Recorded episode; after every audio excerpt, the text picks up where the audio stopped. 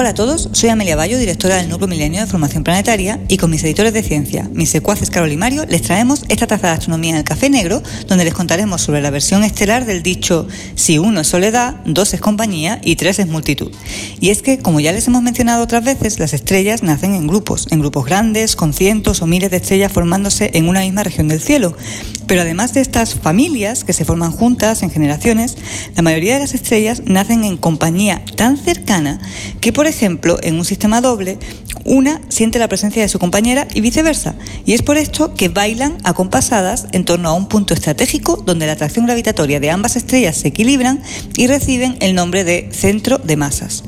Pero esta tendencia a formarse en grupúsculos conectados, de a dos, de a tres o incluso más, parece que no es la moda general, en el sentido en el que las estrellas que tienen más masa parecen ser más propensas a la compañía y las estrellas con menos masa a la soledad.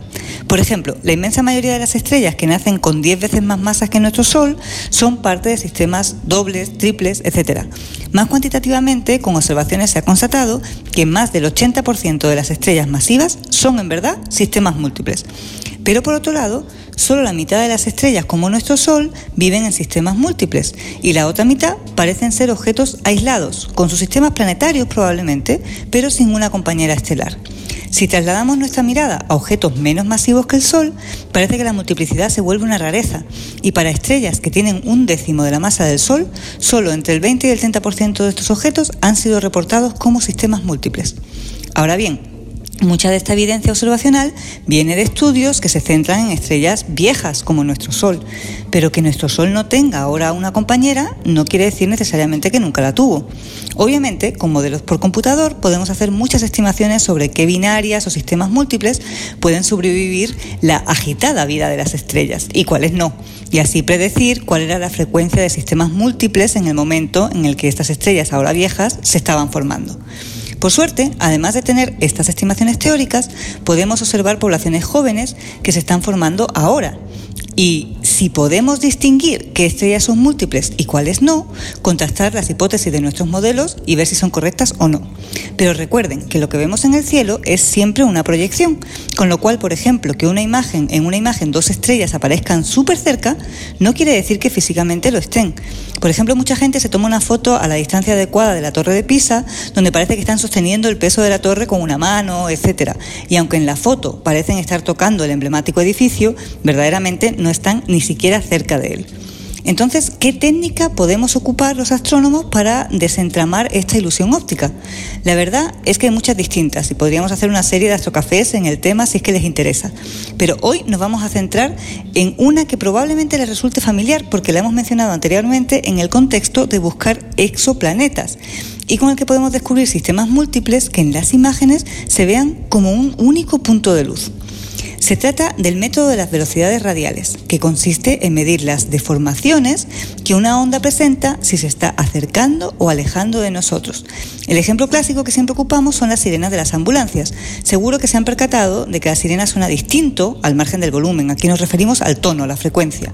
Cuando la ambulancia se acerca hacia nosotros que cuando se aleja. Como también hemos hablado en otras cápsulas, la luz se comporta como una onda, aunque también como una partícula. Así que la luz emitida por la estrella nos llegará con una frecuencia un poco distinta si la estrella se está acercando a nosotros más o menos rápido o si se está alejando. Este cambio de frecuencia es en cierto modo minúsculo y en cierto modo enorme. Por un lado, es tan pequeño que para registrarlo tenemos que tomar un espectro, es decir, descomponer la luz en sus colores con mucha precisión.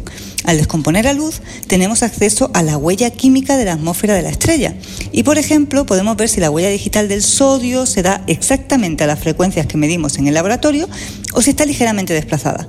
Una vez registramos este desplazamiento, podemos volver a observar la estrella, por ejemplo, un par de meses más tarde.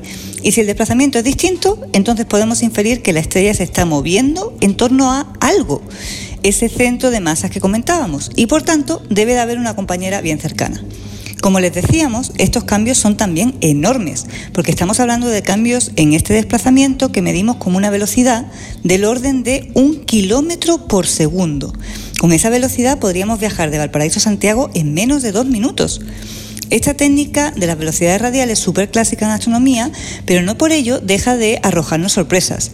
De hecho, esta semana uno de nuestros estudiantes del NPF, que está realizando una pasantía en la ESO, Sebastián Zúñiga, junto con varios otros miembros de la colaboración, hemos publicado un artículo en la prestigiosa revista Astronomy and Astrophysics, donde mostramos que parece que el gusto por la compañía o la soledad no depende solo de la masa, pero también de las condiciones donde se forman las estrellas, y que la idea que teníamos de que las estrellas binarias muy cercanas permanecen siempre juntas puede que no sea tan universal como pensábamos.